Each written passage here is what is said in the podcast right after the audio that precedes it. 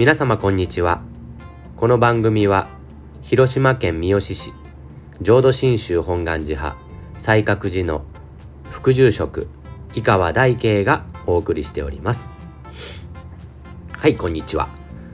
えー、ちょっと最初ご案内させていただくんですが来週の月曜日2月8日のですね7時半からあの新修学寮っていうのがあるんです。広島県に、えー、仏教をですねすごくあの何、ー、て言うんでしょうか。なるべくお金がかからないように勉強できるという素晴らしい学校がありまして、えー、新修学寮広島新修学寮って言うんですけれどもその新修学寮さんがですねこのコロナ禍になってからオンラインでいろんな法話会ですとか勉強会とか行ってらっしゃるんですけれどもその中で解読という勉強方法があります。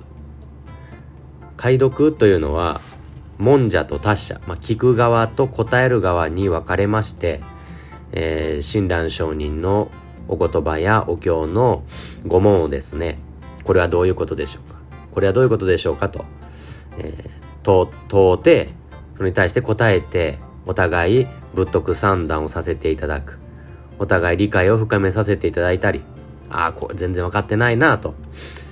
こうやり取りをする中で質疑をする中で気づかされていくという勉強方法がありまして。それをですねずっとやられていらっしゃるんですけど、えー、2月の8日にですね私それに参加させていただくことになっております。もう3回その新種学寮さんのオンラインでやるやらせてもらうのも3回私自身も3回目なんですけれどもこの度は王元分際という問題をですね、えー、伺っていきます。で多分私の出番が、えー、8時半過ぎぐらいから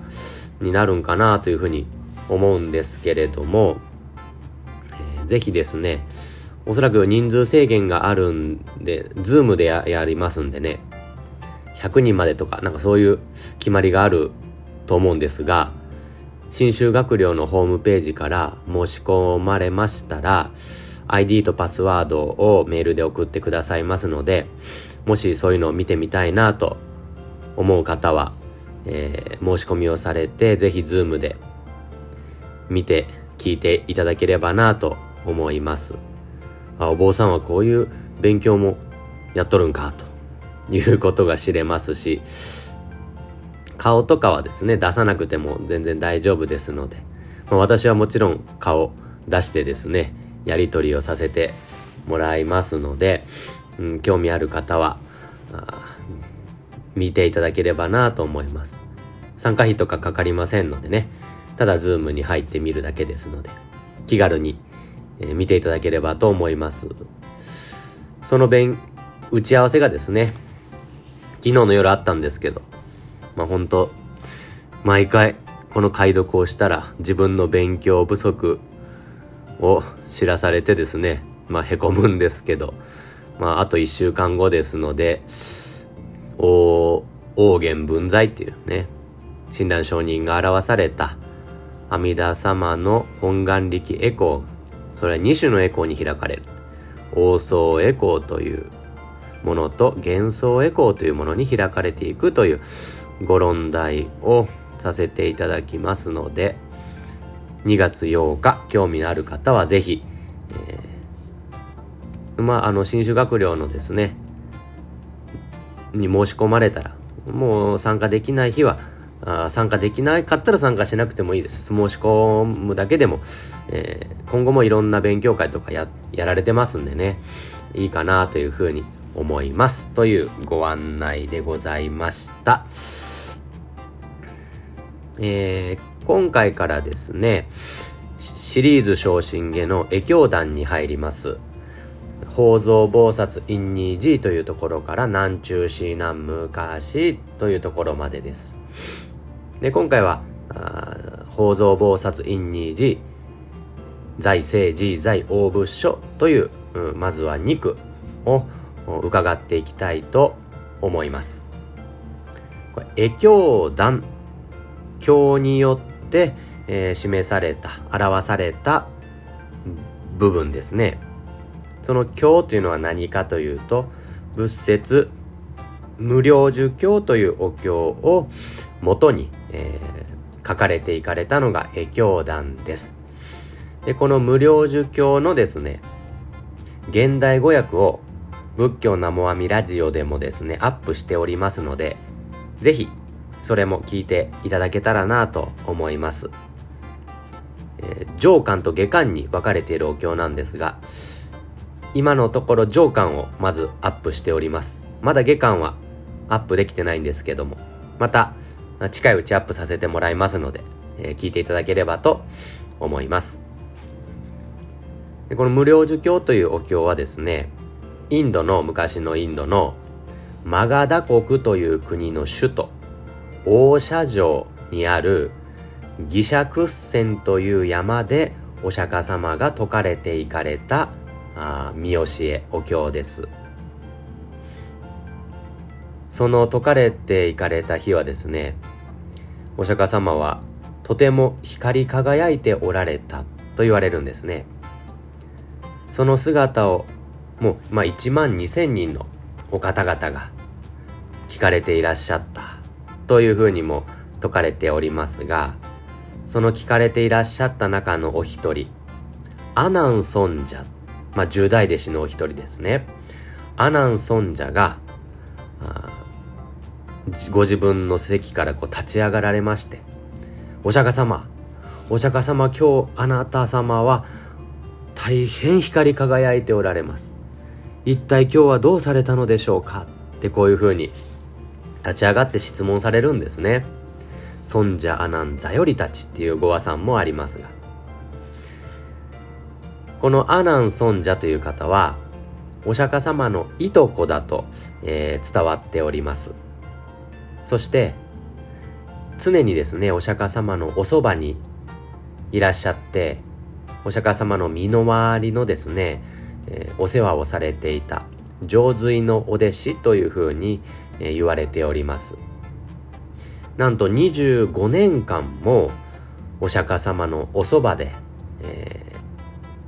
お世話をされたお方だったんですね。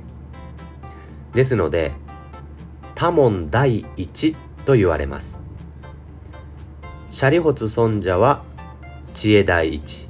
木蓮尊者は神通第一。こういうあだ名じゃないですけどね、あるんですね。で、阿南尊者は多門第一。多く聞かれたと書いて多門です。ですから、もうずっとおそばにいらっしゃったわけですから、お釈迦様のお説教を一番多く聞いていらっしゃったお方。しかも、大変記憶力が良かったお方だそうでありましてそのお釈迦様のお言葉をもう一言一句ですね覚えてらっしゃった記憶されていらっしゃったお方とも言われるんですねそんなあ阿南尊者なんですけれどもこれお釈迦様ご在世当時にはですねお悟りに至れなかった悟れなかったお方と伝わっておるんですね。なかなかお悟りを開けなかった。でお釈迦様が入滅された後お釈迦様が説かれた見教えを残していこうじゃないかと。お経を作られていく血獣というのが開かれるんですけれどもその血獣が開かれる直前にお悟りを開かれた。アラカンというお悟りを開かれたお方。で悟りをそこで開かれましたからその血獣に参加して阿南尊者を中心にお経というのがまとめられていったというふうに言われます。ですから尿税ガーモンとかガーモン尿税でお経が始まることが多いんですけども我核のごとく聞きたまえりっていう我は、阿南尊者を指せ指している場合が多いというふうに、まあ、言われるんですね。ですのでこの無料儒教が説かれた時は阿南尊者はですねお悟りをまだ開かれてなかったお方だと伺うことができますね。そのお悟りを開かれてなかった阿南尊者が気づかれるわけです。あれ？ずっと一緒にいらっしゃるのに今日のお釈迦様は全く違う。いつものお釈迦様とは全く違って光り輝いていらっしゃるって見出されまして。これは一体どうしたことでしょうかとお釈迦様に申し上げられたわけですね。するとお釈迦様が確認されるわけですアナンよそれは自らが思ったのか？それとも書店がお前にえー、教えたのか？と確認されます。するとアナンが、いえお釈迦様、私自らで、えー、思いました。と言いましたら、お釈迦様は喜ばれるわけですね。そうかそうかよ、聞いてくれたよ、気づいてくれた。問えるところ、甚だ心よし。とおっしゃるんですね。アナン尊者が自分で気づいてくれた。自分で思って質問してくれたっていうことが、お釈迦様は大変嬉しかったんじゃないかなと思いますね。お釈迦様が光り輝いておられる姿を阿南尊者が見出してゆかれたということはこの仏説無料儒教というお経は凡夫が歩める仏道それが説かれているということを暗示していると伺いますね。そしてその凡夫が歩める仏道こそお釈迦様が一番おっしゃりたかったことなんだというのが光り輝いていらっしゃる姿から、えー、伺うことができますまたお釈迦様ご自身が如来がこの世に生まれてくるのは真実の利益を恵むためである。それを今から解くよとおっしゃっておられますので、そのお釈迦様のお言葉からもですね、この無料儒教を解くことこそお釈迦様の出世本願、生まれてきた理由であると伺うことができます。その今から解くよというところをですね、お経にはアナン、明らかに聞け、今、何時がために解かん、と出てきます。アナンのために解くよっておっしゃるんですよ。アナンのために解くよって。親鸞上人は、このお言葉をですね、自らと重ね合わせて、大切に大切にいただいた、いただかれたんじゃないかなと思いますね。アラン尊者はお釈迦様の一番おそばにいても悟りを開けなかった悲しみを抱えてらっしゃったお方です。親鸞上人もいずれの行も及びがたきみと自分ではお悟りに至る手立てが全くない力が全くないと悲しまれた。その親鸞上人が阿南尊者のごご境外にこうご自身を重ね合わされまして「阿南明らかに聞け今何時がために解かん」というお言葉を「親鸞明らかに聞け今何時がために解かん」と受け止めていかれたんじゃなかろうかと思いますね。お釈迦様が阿弥陀様が直接今この親鸞に説いてくださっているのが無料儒教なんだと大切に受け止めていかれたんですね。一方でですねこの無料儒教を聞かれてらっしゃったお方々はみんなお悟りを開いていらっしゃった方々だという表現もあるわけです。例えば一切は大小にして人数すでに達せりとか皆普賢大寺の徳に従えりということも言われておりますので、阿南尊者もですね、お悟りを開かれていらっしゃったと考えることもできるわけです。阿南尊者がこの時仏説無料儒教をお釈迦様が説かれたこの時悟りを開かれてたのか開かれてなかったのかはわかりません。今度いろんな先生に聞いてみたいと思います。どっちだったんかね私わかりませんけれども私の今の受け止め方としてはですね阿南尊者は実はお浄土から来られた仏様だったんじゃないかと思ってます。伺ってます。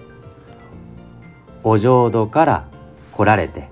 あえて凡夫という姿で生き抜いてくださった。悟りを開くことができない凡夫としてお釈迦様のそばに仕えてくださって我々のためにいろんな質問をお釈迦様に、えー、してくださったお方だったんじゃないかなといただくんです。まあ、そういただきましたらね、阿南尊者だけじゃなく、お経に登場されるすべての方々が、実は仏様であって、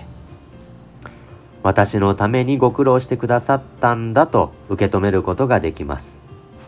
そう受け止めましたら、すべての方々に手を合わしてゆける世界が広がっていくのではないかなと受け止めてますが、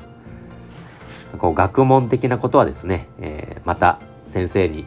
いろんな先生に聞いてみたいと思っております。まあ、そういう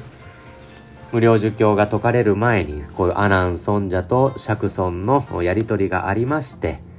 何時がために説かんとおっしゃって、法蔵菩薩の話が